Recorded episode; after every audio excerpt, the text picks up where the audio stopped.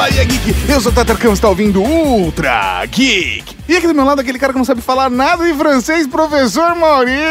Abajur, Cavalaria Geek! Abajur. ah, que fosse um bom Gil, mas abajur. Nós temos o prazer de gravar esse programa com ele, meu chefe predileto, senhoras e senhores, Julian Messier. Tudo bem, galera da Cavalaria? Mauri, Tato, tudo bem? Maravilha, Juliano. Tudo ótimo. Seu chefe favorito, nada, né? Eu sou, Lógico é. aqui... é, eu sou aqui só porque você não consegue o Jacan. Uh. Ah, eu, eu não. Olha, é. O Jacan, o Jacan jamais teria esse timing de é piada verdade, que você tem. É verdade. E o Jacan já foi convidado e negou nosso convite. Jacan, as portas estão abertas pra você. Mas a gente tá muito feliz de ter você também aqui, tá, Juliano? Obrigado.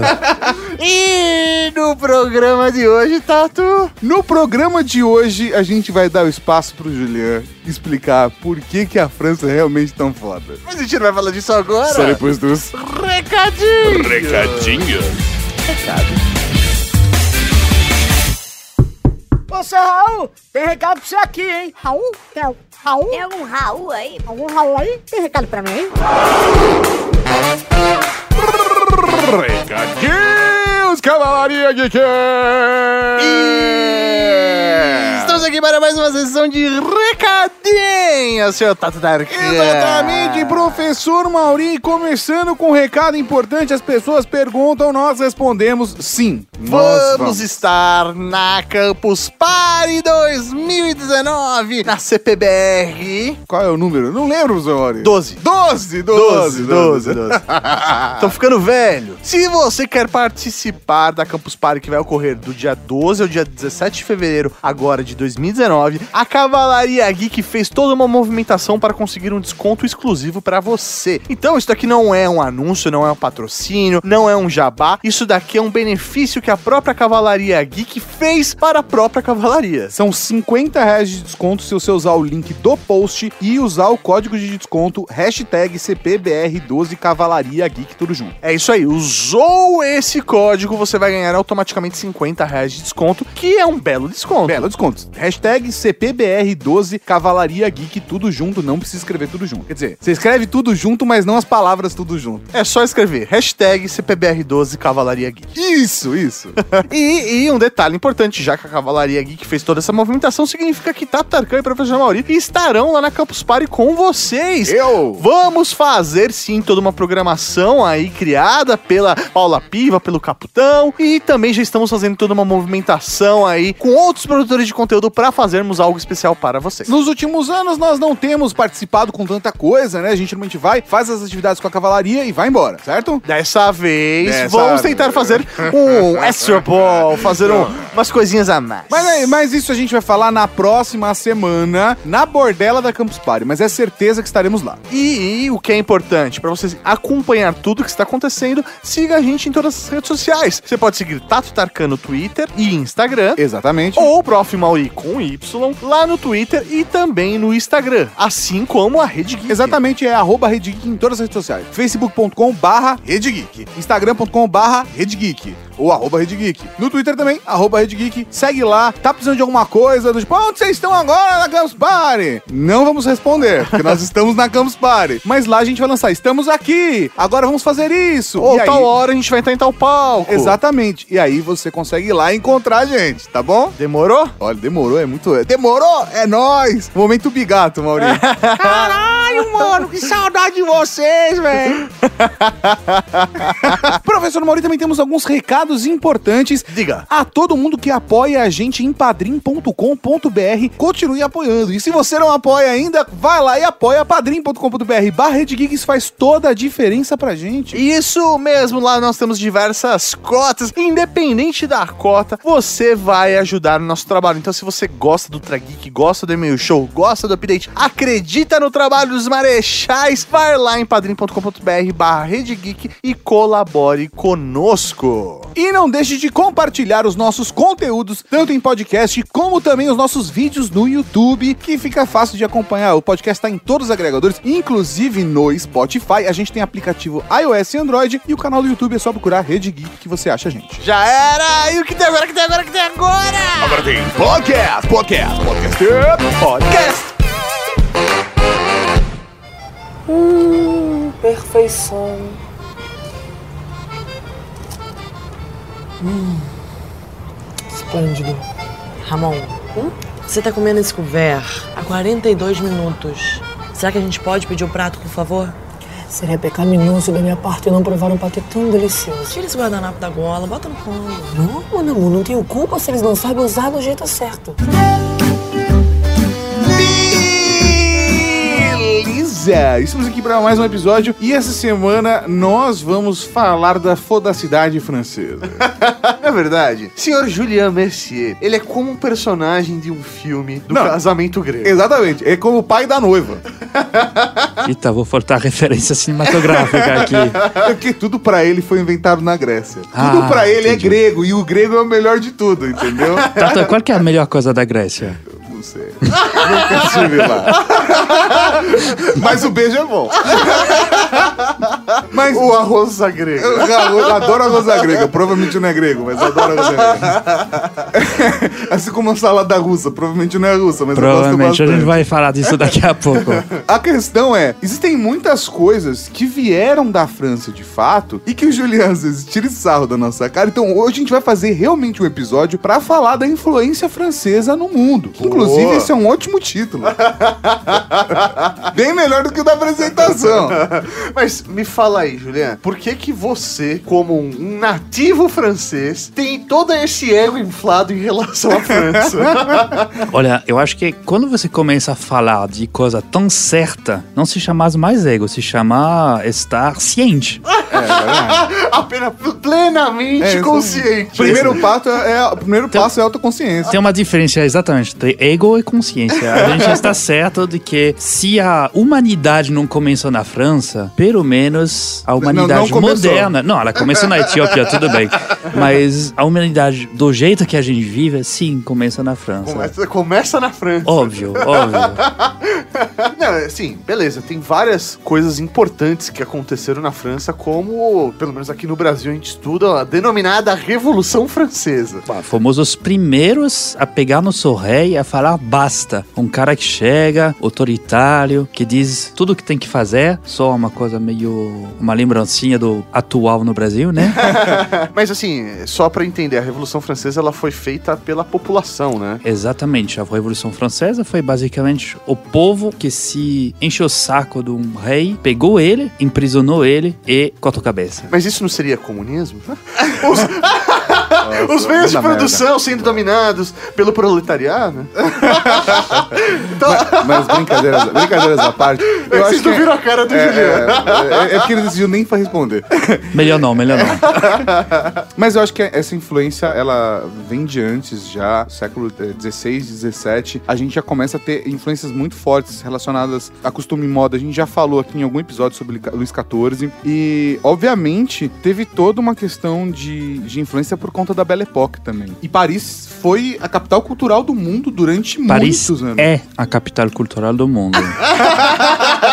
Isso. Durante muitos anos, até hoje. Até hoje até ainda hoje, é.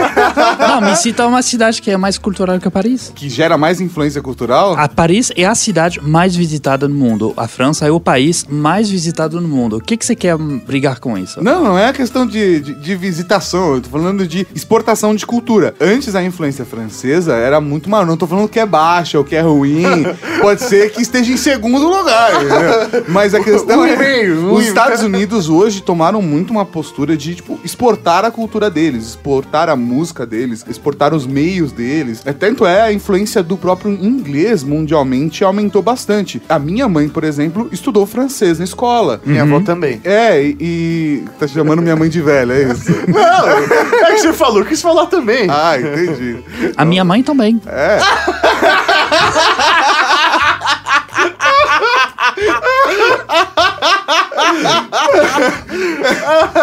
Mas a, a questão é que, assim, eu acho que, principalmente olhando por esse prisma, houve uma influência extremamente importante da França no resto do mundo, não só na Europa, mas também como os hábitos chegavam nos outros países, inclusive como chegava no Brasil, sabe? Um monte de coisas. Por exemplo, se você for indo pro centro de São Paulo, até hoje você percebe diversos elementos de arquitetura nos prédios que, que são influências da Belle Époque. Buenos Aires, Em Buenos Aires também, a, a influência francesa é gigantesca. gigantesca, isso. Então, assim, a gente percebe como a cultura francesa impactou no mundo inteiro. Mas se você pensar bem na época das descobertas, das colonias, de tudo isso, a Europa, né, estava dominando o mundo antes de ser a França. E já que a França está no centro da Europa, geograficamente é um fato, culturalmente a gente sempre foi no centro. Então, não deixar de dizer que a França dominou o mundo durante muito tempo. Olha, pensa também na época Napole, Napoleão, na época do Napoleão, certo?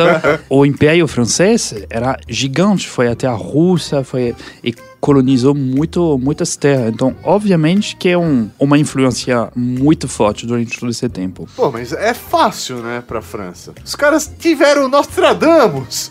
É fácil querer influenciar todo mundo sabendo tudo que vai acontecer antes de todo mundo. É, Até, até o Allan Kardec está enterrado na França. é, o jogador de futebol? A gente pode falar de futebol, mas duvido que vocês vão gostar. Mas é, eu acho que teve realmente uma época onde a Inglaterra tinha muita força econômica, né? E tinha uma época que o Império Britânico, o sol não se punha no. no, no- no- A Inglaterra é uma Britânico. ilha. Sim, mas a, a força econômica dela, a força militar foi, foi muito forte. Uma ilha. França também, só que no meio da Europa. No meio da Europa. a né? gente é a terra, eles são a ilha.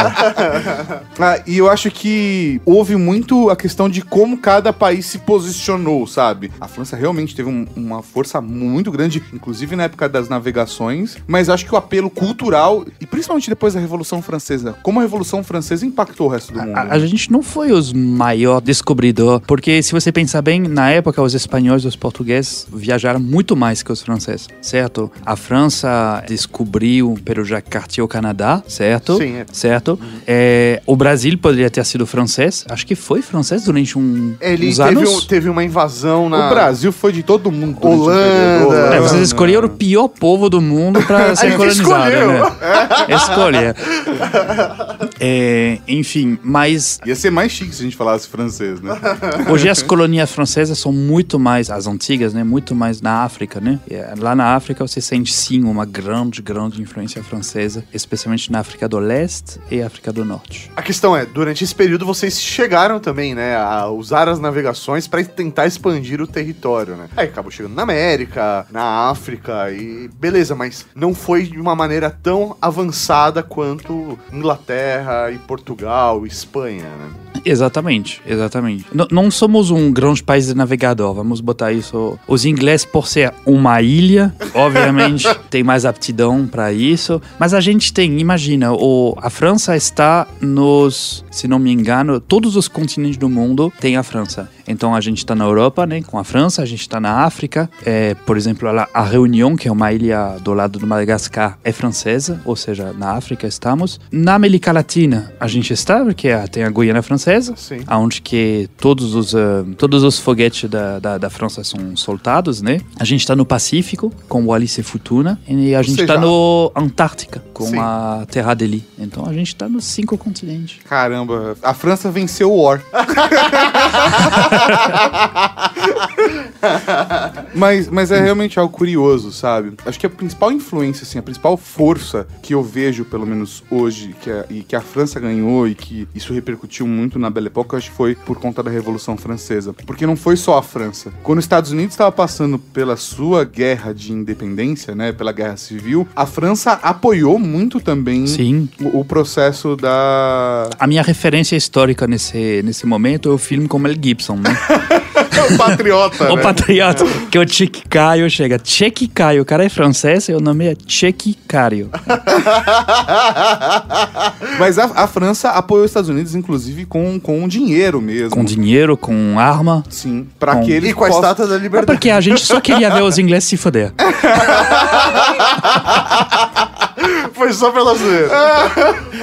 A, a gente teve uma guerra de 100 anos com os ingleses, que na verdade durou de mais de 100 anos, né? Obviamente não foi 100 anos de guerra, mas Essa disputa. É isso. Então, nosso inimigo, inimigo absoluto é o inglês. Aí depois virou o alemão, né? É o Obviamente, seria o pero- argentino pra gente. é Exatamente, mas a gente como é? A gente é tão foda, a gente gostaria de ter muitos inimigos. Não, mas não é, não é inimigo, é aquela coisa da. É que não tem, não tem um histórico de guerra como vocês têm. É muito uma questão de assim, ah, a gente gosta. de- Rivalidade. é uma rivalidade, acho que essa é a palavra. Nós temos uma certa rivalidade histórica com a Argentina. Mas pra vocês a brincadeira é muito mais séria, né? É muito séria, mas não deixa de ser também uma brincadeira hoje, né? Mas foi os ingleses, obviamente, é, os alemães durante a Segunda Guerra Mundial e hoje por causa do futebol os italianos. E porque os italianos também, né? Itália, né? Não precisa falar muito mais coisas, né?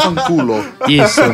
Então hoje, por exemplo, se você falar da- na França, ah, os ingleses, ah, e os alemães, ah. Na, na verdade, o francês não gosta de ninguém, né? Ele mal gosta de francês. Eu sinto isso. Às vezes eu sinto isso. É o São- mal-humorado. É, né? são raras exceções, assim. Cara, eu ouço muitas, muitas histórias das pessoas que vão pra França, falam, pedem desculpa, olha, não sei falar francês, perguntam em francês, a pessoa entende e responde em francês. Isso é mentira. Conheço muitas histórias. Isso é maior você vai lá mentira. e fala em francês, né? Eles Eu respondem em a- inglês. acho que eu já falei num, no programa que o, o francês é uma pessoa muito bem educada. Paris é a cidade mais visitada no mundo, então obviamente tem muita turista. O que a gente não gosta é do cara que chega achando que a, a gente tem que estar é, À disposição à dele. disposição dele. Então, se o cara chega, faz o esforço de dizer eu não falo francês, blá blá blá, o cara vai ajudar ele. Obviamente, se ele chega falando inglês, hey man, what's up? man?" A gente vai mandar ele do lado oposto. E me fala uma coisa. Fica a dica, então, como se dar bem na França.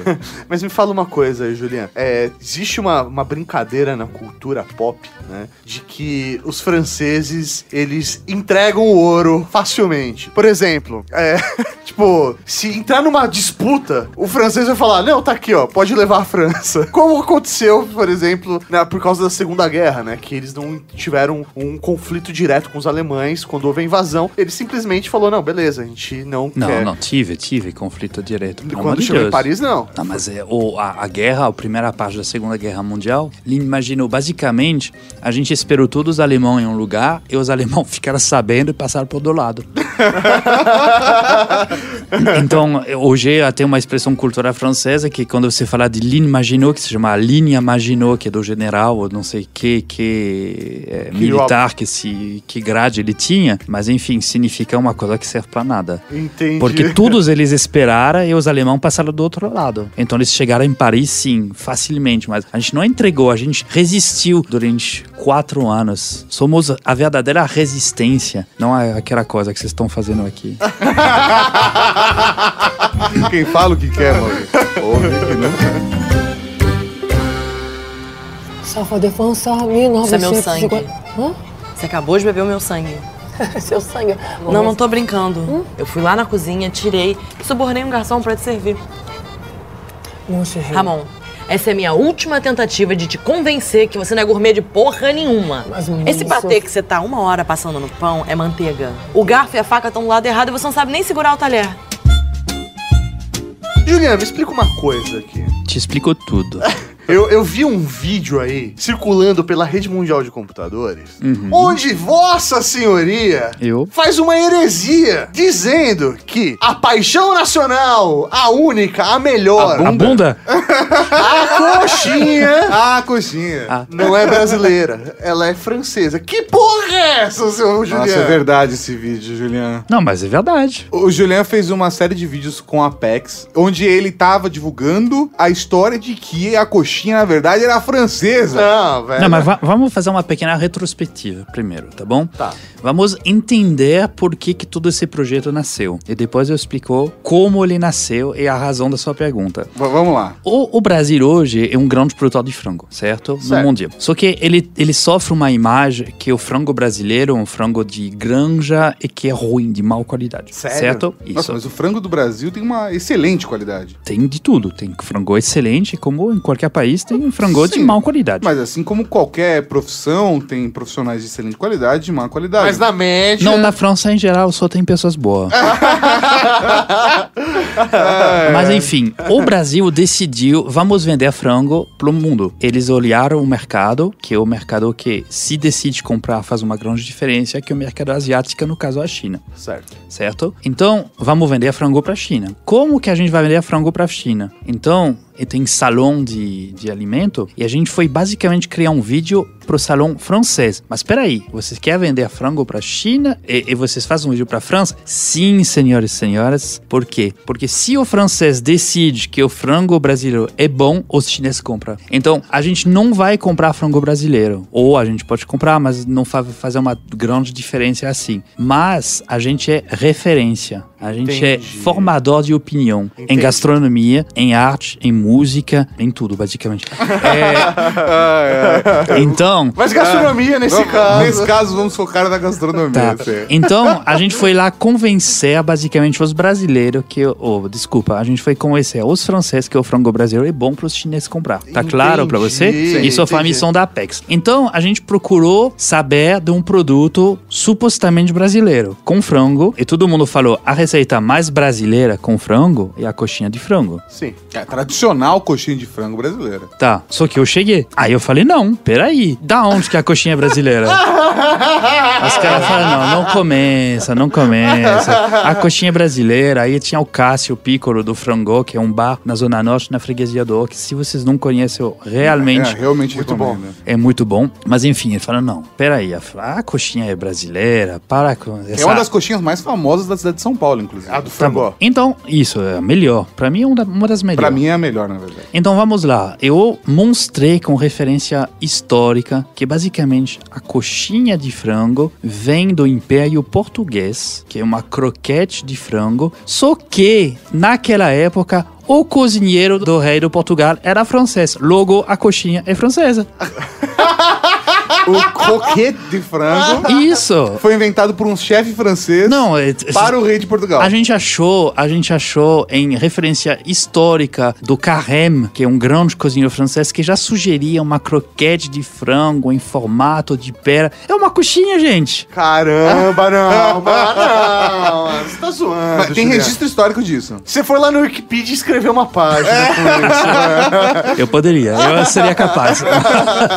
Não, mas a gente pagou uma pessoa para fazer essa busca. É impressionante como vocês brasileiros são, porque vocês falam que eu tenho um ego forte e tudo, mas ninguém aceitou com referência que a coxinha é francesa. Mas é uma triste realidade. Desculpa, Brasil. É, mas vocês não tem nem catupiry. Ainda bem. Perdemos um patrocinador. É, eu gosto de catupiry, tá, gente? Eu gosto Só não patrocina o Juliano, eu gosto pra caramba. Putz, a coisa que eu mais compro na vida é catupiry. E não é por conta do patrocinador, não, viu? É que nem existe. Porque não existe nem essa possibilidade, mas eu adoro catupiry mesmo. Mas é, eu acho que tem várias coisas dessa da cultura brasileira que fala-se que não é de fato brasileiro. Como, por exemplo, a feijoada, que também dizem ter vindo de outro lugar. É, é- é francesa, por acaso? A feijoada, olha. olha. Não precisa ser, não. Só... Não, não, não, mas não precisa ser, mas. É de uma colônia francesa Não, não, não. É que tem, muita, tem muitas histórias, né? Da feijoada, que era o que sobrava do porco pros escravos, e o feijão, e blá blá blá. E tem muitas divergências. Mas, sendo bem honesto com você, eu não posso não fazer o relacionamento entre uma feijoada, que é um, um cozido de feijão preto com porco, com o seu cassoulet, que é um cozido de feijão branco com porco. Como chama? Caçulé?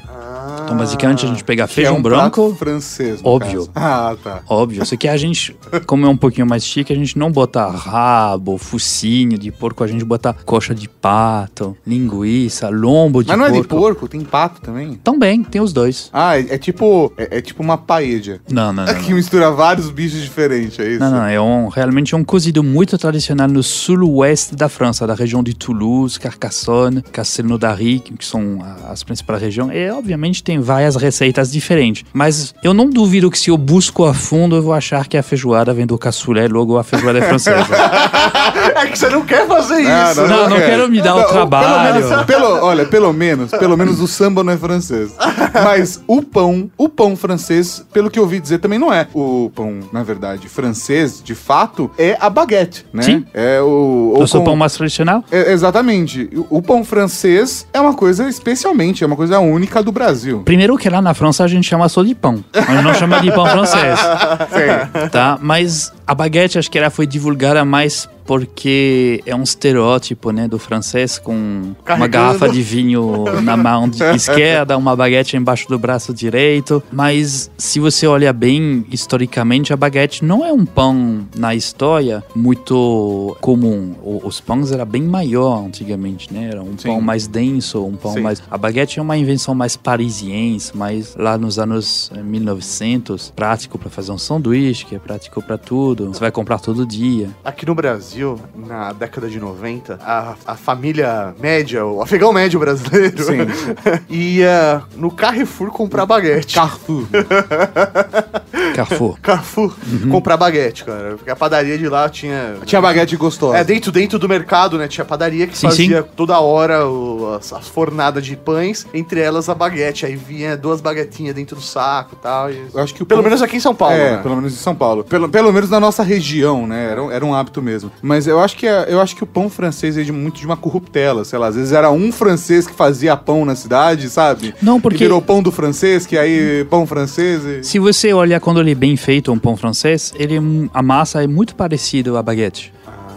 É, é uma massa muito parecida, uma massa muito úmida, uma massa é, muito branca, né? Farinha muito branca. E um- uma massa que no, no dia que você compra ela, ou você come logo, ou, ou no dia seguinte é ruim, né? Ah, Quando esses pão muito maior que eu estava falando antes, eles demoram, né? Para pão de fermentação natural, demora mais para envelhecer, para ressecar. O formato é incomum, isso é fato, tá? A gente não tem esse formato na França. E acho que os brasileiros é, abusaram da massa úmida, que muitas vezes é mais água que farinha, né? Que era a massa do pão francês. Mas poderia ser também essa, es- é- é- essa explicação que se deu, tá, Tom? É, a gente não, não- pelo menos, sem uma pesquisa devidamente feita, não tem como a gente ter certeza, né? Mas a baguete do Carrefour não tá, não tá ruim, não. Não, não sei, faz anos que eu não como, porque, sei lá, a gente era, um, era o grande mercado que tinha na região e as, Pelo menos aonde a gente morava. É, não, meus pais iam pra lá pra fazer a compra do mês, aí a gente sempre saía de lá com uma baguete, aí eles cortavam a pontinha da mão na mão da criança, a criança ia comendo a pontinha da baguete enquanto os pais finalizavam a compra, sabe? Mas é uma coisa muito cultural, né? O, o vilarejo inteiro se, se encontra no- na padaria na França, hum, mais ou menos no mesmo horário, para comprar sua baguete uma vez pro almoço, uma vez pro jantar. Eu ia buscar a baguete de bicicleta, né? É mesmo? É. Que cidade é, que você é, Juliano? Bonson, é no centro da França. É uma cidade tão pequena, tão pequena. Tem 2 mil habitantes. Caramba, é muito pequeno mesmo. Sim. Só que a baguete sempre voltava com um pedacinho a menos. Ah. Porque quando ela sai do forno, não Ah, tem não jeito. tem como.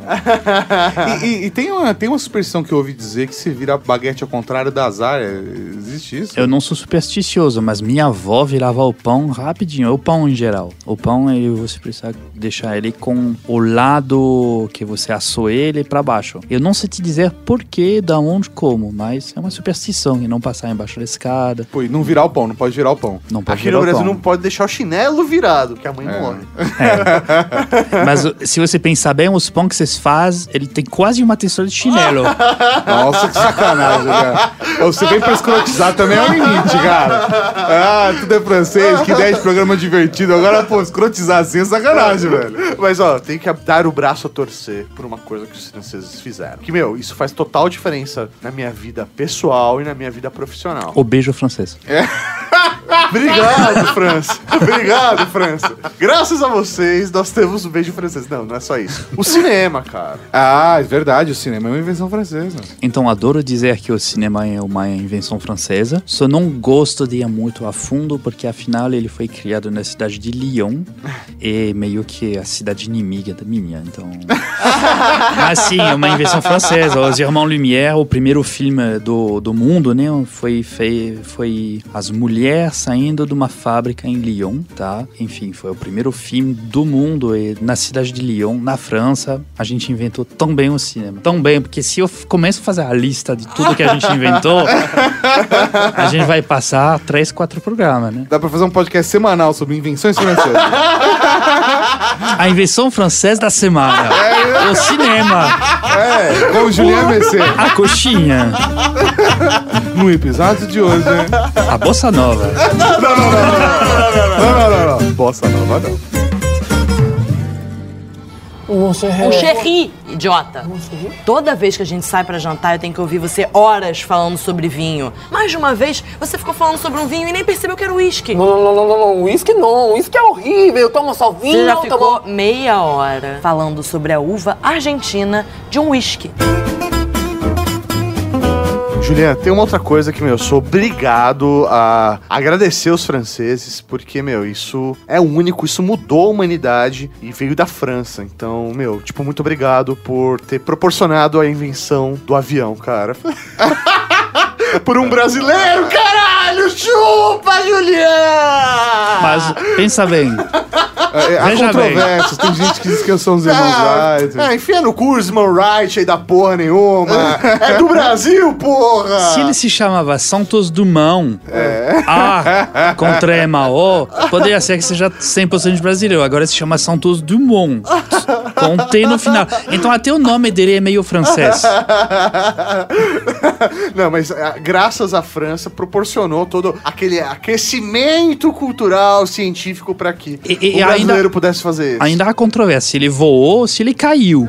Não é meio voou. Toy Story essa história, né? mas- mas- não, não, não, isso aí vale- vale... right. Os caras precisavam de um estilingue pra lançar o Vale negócio, velho. ouvir o episódio, o link tá aqui no post. Ouça Ultra Geek 210 Santos Dumont com a biografia completa do gênio inventor brasileiro. Mas tudo bem, a gente talvez não inventou aviação. A gente precisa deixar umas coisas. Mas quem inventou o primeiro avião supersônico? Ou o balão, né? Balão de ar quente também. Não, francês. também, Montgolfier não, mas a gente tava falando de aviação, de avião de asa. é. O primeiro avião supersônico foi o Concorde, uma parceria entre Inglaterra e França. Quem diria? Quem diria? ele, ele tinha essa particularidade, saía de Paris ou de Londres de manhã, chegava em Nova York antes de ter saída, pela diferença de horário, porque ele demorava duas horas e meia para cruzar o Oceano Atlântico e tem seis horas de diferença, logo ele chegava antes. A gente inventou a máquina de voltar no futuro. e no caminho deixava todo mundo surdo. né? Poxa. ou morto, depende do dia. É, mas é realmente uma coisa muito curiosa, assim, cara. Como tem um monte de coisa que quando a gente vai conversar, realmente teve influência francesa. Tá, mas, mas e a batata frita? Porque os americanos chamam a batata frita de French fries. Mas dizem que veio da Bélgica, né? Não, a batata frita vem de lá. Na, naquela época que provavelmente a batata surgiu, ou seja, se você pensar bem, primeiro, Surgiu na culinária, né? Você quer na- dizer. exatamente, porque infelizmente eu tenho que aceitar aqui, fazer uma meia-culpa, a batata não é nativa das Europas. Não é francesa, batata. Não é.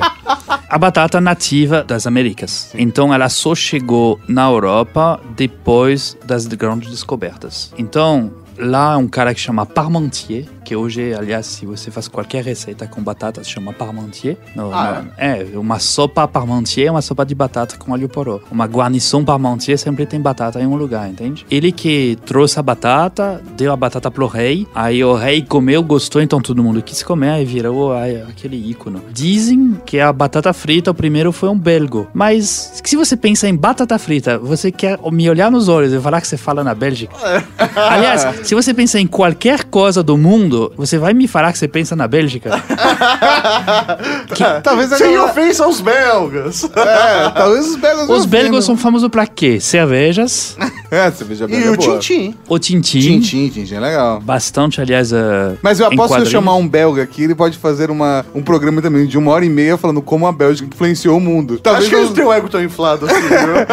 talvez não seja um programa com tantas coisas quanto a França, mas sim. Uma particularidade engraçada sobre a batata frita, a French fries nos Estados Unidos, não sei se você se lembra na época que o, o George Bush filho decidia invadir o Iraque de novo, ele pediu ajuda das Europa. E o primeiro-ministro francês na época, acho que Dominique de Villepin, falou: não, a gente não tá indo, a gente não concorda com essa guerra e a gente vai lutar pela liberdade do povo do Iraque. Os americanos passaram durante um tempo, eu tava morando lá, a chamar a batata frita, a French fries, de Freedom Fries, em zoação ao francês que não quiseram ir ajudar os americanos nessa guerra inútil que eles fizeram. Nossa, Ah, mano. é f- é, é, essas questões culturais são foda. Mas voltando à gastronomia, eu tenho uma bola pra levantar. Ah. Só uma. Ah, o champanhe. Cara, o champanhe, assim, podem falar que o método do Panhoase É, o champanhe é francês, mas a primeira champanhe, Ninguém nunca esquece. eu acho que não é francesa não. É mesmo? Da onde que você acha que veio? Vem da Inglaterra. é da Inglaterra. Não, não é boa, Você leu gente. isso daí? Você pesquisou? É, é da Inglaterra. Não, pelo amor de Deus, gente. é não italiano. começa. É italiano também, é. lá Não, é Inglaterra. Porque, segundo a minha pesquisa, Ah. foi um inglês que pela primeira vez adicionou açúcar ao método. E aí atingiu, chegou na champanhe como a gente conhece hoje. Mas não foi o Mentira. método champanhe oase, que já, Ele já criou era... um espumante, foi isso. Mas ele... não usou o método champanhe oase, que é um método tradicional francês. Sim, sim, sim, mas... Assim como existem outros métodos de fazer espumantes, existe o método Mas- do Ast. Cada, cada país, bem ou mal, desenvolveu o seu. Apesar de que o Brasil faz excelentes espumantes. Mas é, vamos lá, vou fazer uma pergunta pra vocês. Vamos. Vou, vou falar um pouquinho do seu país e você vai ver se você vai conseguir é, responder. O que é cachaça? Me descreve o que é cachaça. É um, É um destilado de cana. Errado. Na verdade, certo, porém incompleto. Qual que seria a explicação completa do que é uma cachaça? Uma cachaça é um destilado do fermento do suco da cana. Uhum, Até certo. aqui vocês estão certo. Feito no Brasil. Porque se é uma você pega denominação de origem controlada, é isso Porque que se tá você faz um destilado de fermento de suco de cana no Caribe, se chama rum. É a mesma coisa. Não, é, só não é que a o, o rum ele é envelhecido Não. em barril de carvalho, né? A cachaça É, também. Cachaça também tem, é verdade. Tem nada. Gente, a única diferença entre um rum e uma cachaça, tecnicamente, obviamente, vai ter o, defensor brasileiro que vai falar que tem muita diferença, mas tecnicamente, a única diferença é que ele é feito no, no Brasil. processo, no processo. Não, mas o ele é sabor completamente parecido. diferente. Sim, Mas por quê? Porque se você planta uva aqui e você planta uva lá, a gente é especialista também, a gente de- definir a noção que todo mundo no mundo, essa palavra inteira que o mundo inteiro nos envia, que chama Terroir. terroir, que é palavra francesa. Então se você planta uva de um lado da montanha do outro, o vinho não vai ter o mesmo gosto. Logo, a cana também tem variedade imensa de cana, variação de solos, então tem de variações de rum, de destilado de cana. A única diferença é que uma é feita no Brasil, ela se chama cachaça, as outras não são feitas, ela se chama de rum, mas é a mesma coisa. É, mas é, assim como, por exemplo, o champanhe. Então o ele champanhe, é um- ele- ele- existem outros lugares no mundo que fabricam espumantes. inclusive, Inclusive o Brasil, que inclusive é excelente nisso. Temos, é, é, por exemplo, Cavegás, nós temos aqui. Temos marcas fantásticas de produção de são os champanhe. espumantes muito... Não, não, não. Vocês têm umas marcas muito boas de espumante. Só que, Vamos no lá. Bra- só que uma questão de champanhe é uma denominação de origem controlada. Ou seja, champanhe só é de fato champanhe se é produzido na região de Champagne com algumas. seguindo algumas normas. Assim como Parabéns. o Brunello de Montaltino. Existem diversas bebidas no mundo que existem essa de denominação de Até, origem até na França, se você faz espumante e você não tá na região de Champagne, você não chama de Champagne, você chama de outra coisa. Mas temos muitas outras apelações de espumante. Um Rosé. Demi-sec. Demi-sec, na verdade, é um método, não é uma apelação. Ah, Mas, por exemplo, a gente tem Claret de Dia, a gente tem muita coisa. Na Espanha, eles chamam de cava. Na Itália, eles chamam aquele vinho doce, gasoso lá de Prosecco. Não, não, não, não, não. não. É, existe Vinho o Prosecco, frisante. existe o Moscatel, que... Sim. Que, na verdade, ele é o método AST, que segue um processo diferente, Peraí, né? Mori, só me tira uma dúvida. O Tato tá tentando me explicar sobre vinho. Sim, sim, sim, ele tá Entendi. tentando. Conte-me mais sobre Não, isso. é que ele criticou, ele criticou o, o vinho italiano. Não, eu critiquei a Itália em geral.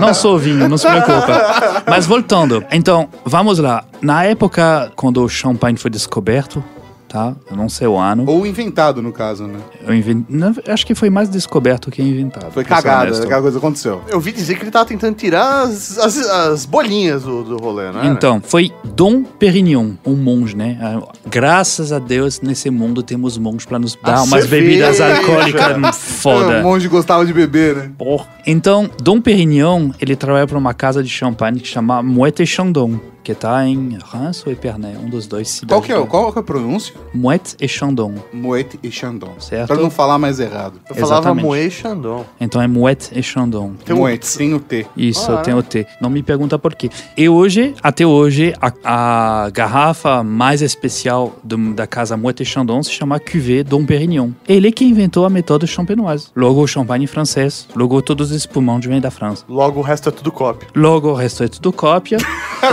Isso é sacanagem. Têm métodos Logo, diferentes. logo, a maioria dos espumantes brasileiros são feitos com método champenoise. Você está certo, tem uns espumantes maravilhosos no Brasil, que inclusive as cegas, é, muitas vezes não tem nada a enviar para um, um champanhe brasileiro. E até a, ca, a casa Moët Chandon foi ver, vendo o potencial do Brasil no sul, abrir a marca Chandon, né? Aqui Sim. no Brasil.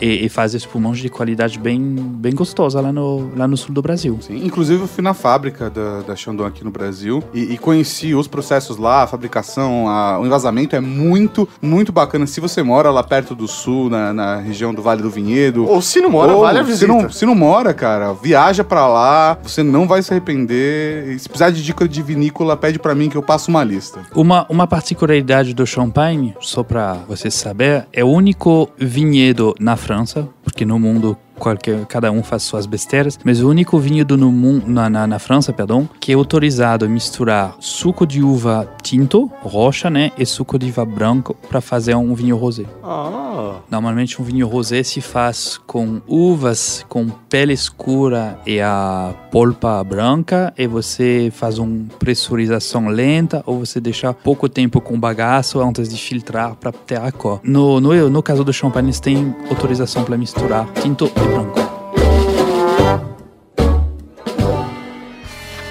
É legal, parece que é bem simples. Sua primeira fala é: Meu nome é Claude. Então, repita comigo. Je m'appelle Claude. Já da Cupial.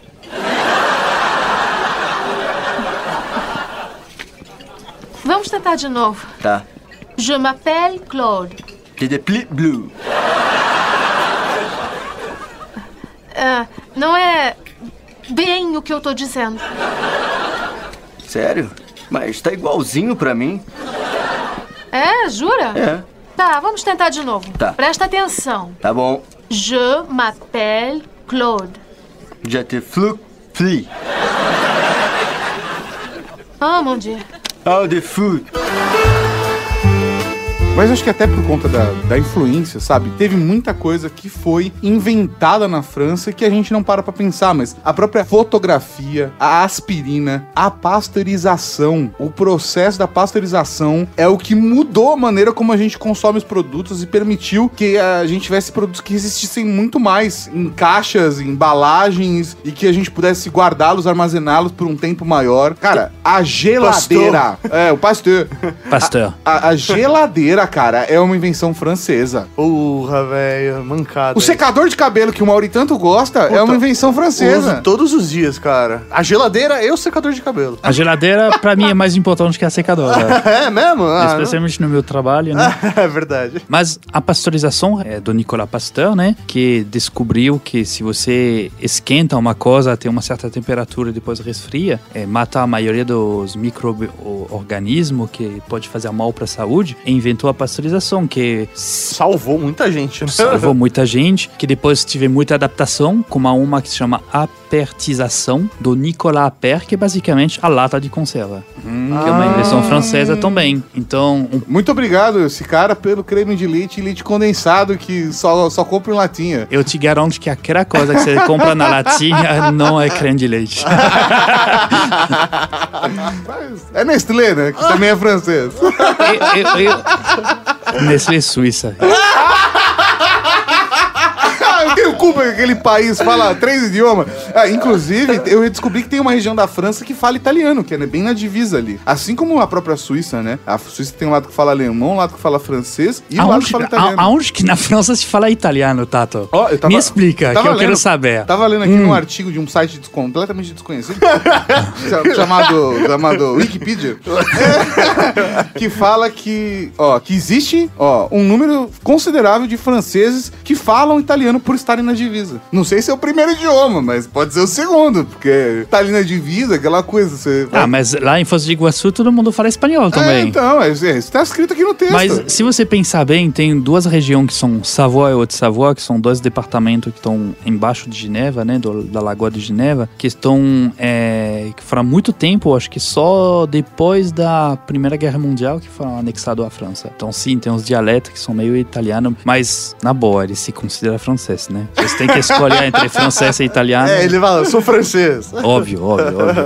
Eu, eu acho que vale a gente levantar a bola, de fato, da própria gastronomia francesa, que inclusive vale aqui a referência para que você ouça o Ultra Geek 285, Gastronomia também, com o fantástico Julian, aonde ele conta muito da história do desenvolvimento da própria gastronomia em si e aonde a gente chegou hoje, né? Qual foi o caminho para a gente chegar na metodologia de cozinha que a gente tem hoje, nas técnicas culinárias que a gente tem hoje, ou gastronômicas que a gente tem hoje. Então, fica aqui a recomendação para que você ouça esse programa também. Mas a França tem uma influência muito grande na gastronomia contemporânea, né? Sim. A, a maneira como a metodologia foi aplicada. Exatamente. É, sem, sem voltar tudo o que foi falado naquele episódio, né? Mas lembrando que o Unesco, né, que é uma organização bastante respeitada, classificou como patrimônio imaterial ou refeição gastronômica francesa. Não a refeição gastronômica, a refeição gastronômica É francesa. um patrimônio da humanidade, né? Patrimônio da humanidade. Então, sim, gente. Se sim. nós tivermos uma invasão alienígena, eles vão servir uma gastronomia francesa. Com certeza. Se amanhã um, existe um morador de Marte, eles vão comer comida francesa. Ó, particularmente, eu só não vejo tanta graça no foie gras. Não acho, tipo, uou, não sou um grande fã. Porque você é muito caipira, tá? Pode ser. É porque eu acho muita crueldade, de fato, assim, particularmente. E eu não cons- nunca experimentei escargot, mas não vou com a cara. Ah, escargot, você tem que experimentar a coisa mais louca do mundo. É muito gostoso. É mesmo? Muito gostoso. Quando a gente casou na França, obviamente veio um, uma- um padre brasileiro junto e a gente fez uma coisa, um escondidinho meio de escargot, né? E aí todo mundo falando, "Hum, o que, que é isso? Come, come primeiro, a gente fala pra você depois. Tá, mas eu não tenho nojo. Eu não tenho nojo. Sei lá, ostra, por exemplo, é uma coisa que eu não acho tão afrodisíaca. Parece que eu tô engolindo catarro com limão, sabe? Sabe quando você tá resfriado? Você coloca uns poucos de catão na, na, um pouco, umas gotas de limão na boca, faz. E aí você. Ostra. Agora. E é de graça! E é de graça. Agora, um pouquinho de salzinho, limãozinho, resfriado. Mua! Agora, o escargot, eu, eu só vi, mas nunca me atraiu. Sei lá, cara, eu nunca falei, pô. Eu nunca tive a não- oportunidade de comer. Comeria de boas. Acho que Eu não molinho, tenho, é, aquele não molinho verdinho lá, mó bonitinho. A, a gente só precisa, por favor, pegar um minuto pra pensar. A primeira pessoa que comeu um escargot era muito, Muito corajoso. muito corajosa. E a primeira pessoa que abriu uma ostra e falou, vou comer isso. É, Nossa senhora. Não, essa pessoa tava com muita fome, né? Porque a fome é um dos melhores temperos. Porque às vezes você é capaz de comer uns- em uns lugares e falar: olha, obviamente você já, tá, já tem a técnica, então você consegue reconhecer de uma forma que a gente não reconhece. Agora, a fome é o tipo de coisa que você come uma comida ruim e fala: não tava bom, viu? Mas não tava ruim. Mas é verdade que ah, em muitos lugares, especialmente por aqui, precisa ter bastante fome, né? que mancada. Ô, culinária brasileira. É, tem fala. coisa- Eu É não verdade. disse, mas eu, eu, eu Fala falei- isso. Eu apenas falei. Eu só que- não vou pra França porque não tem virada paulista de segunda-feira. Ah, entendeu. Por isso mesmo. Então. não, mas existe lugar bom e ruim no mundo inteiro. A gente tem que admitir que na França tem lugar ruim também, mas a probabilidade de você encontrar um lugar bom é bem maior. Mas me fala uma coisa, Juliano. Eu não quero aqui entrar na discussão de futebol. Não. Sei que o Brasil ganha. Vamos. Ou Fórmula 1 com Ayrton Senna. Alain Prost? É, mas uma coisa que foi dita nesse programa me ofendeu muito. Não é, não é de, de tênis, né? Não, não, não. Isso, isso deve ser o único brasileiro que a gente gosta na França. É, o Guga? O Guga, ele é mais famoso que Ayrton Senna, mais famoso que Pelé.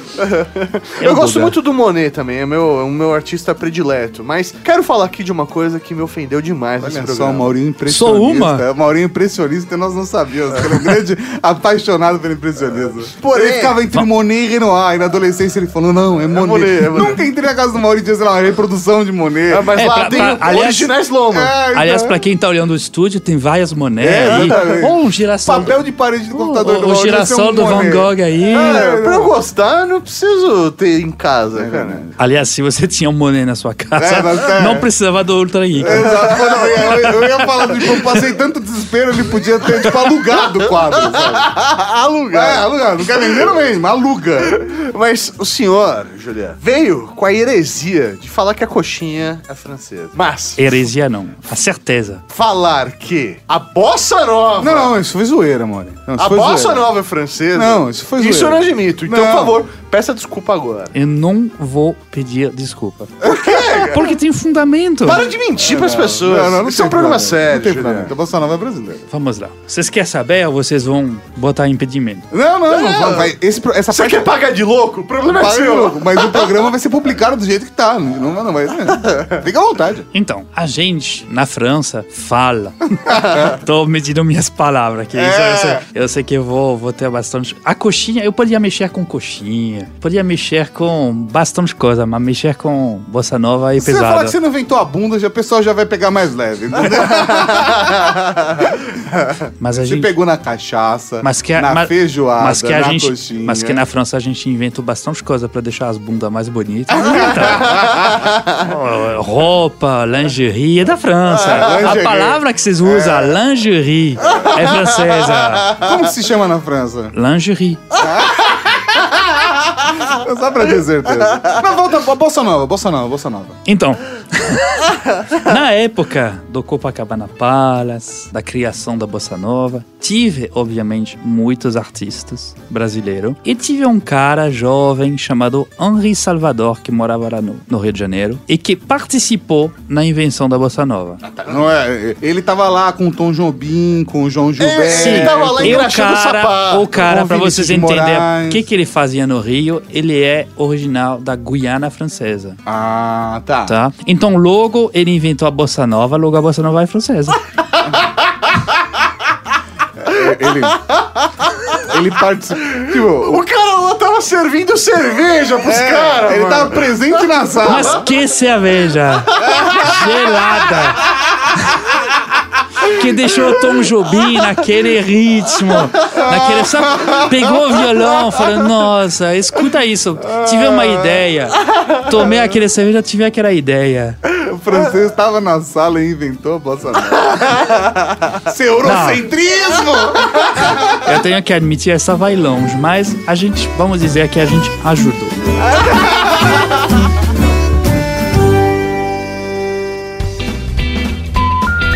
Aí eu falei, queria colocar pra gravar. O que, que o Mauri falou, Juliano? Ah, não, vamos primeiro decidir. Aí tá decidido, saíram umas piadas fantásticas. E aí ele, por que, que você não colocou pra gravar ainda? Caralho, Porque você é um idiota e falou, não bota pra Não, eu gravar. falei pra gente não fazer o primeiro bloco. Você, é Sem briga testem- no casal, por favor. você é testemunha, Juliano. Sem é briga ou não no é? casal. Só diga, quem está certo? Mauri é comunista. então já sabemos quem está certo. Sabe qual é a questão? A questão é que vocês vão passar o fim de semana inteiro junto, melhor não brigar agora. né? Você acabou de ouvir o Ultra Kick.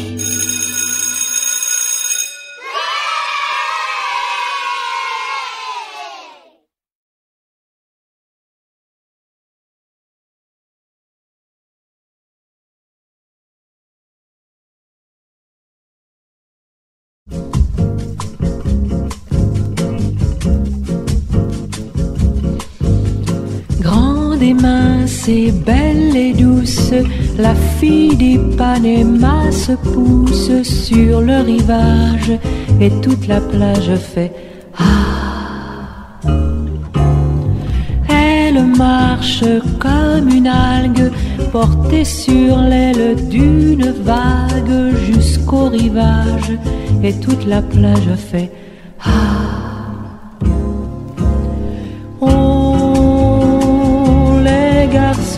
La regardent et leurs idées qui bavardent. Des chansons qui s'attardent. Sur le corps de la fille aux yeux clairs, mais elle, elle ne voit que la mer, grande et mince et belle comme une voile dans sa course. Il ne voit qu'elle, mais elle ne voit que la mer.